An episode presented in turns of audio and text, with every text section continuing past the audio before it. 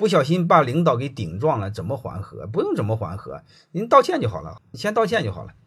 你看道歉还有很多，如果是这个事儿你是对的，礼节上你错了，你就为你的礼节道歉，你不要为这个事儿道歉。很多事儿我们要把它给看明白，说白了就是给你面子吧，妈给你领导你要给个面子，这个这这个是可以理解的嘛，这个没什么，也不用有太大的压力。如果他不能接受，那证明他胸怀不行，在这方面不要有太大的压力。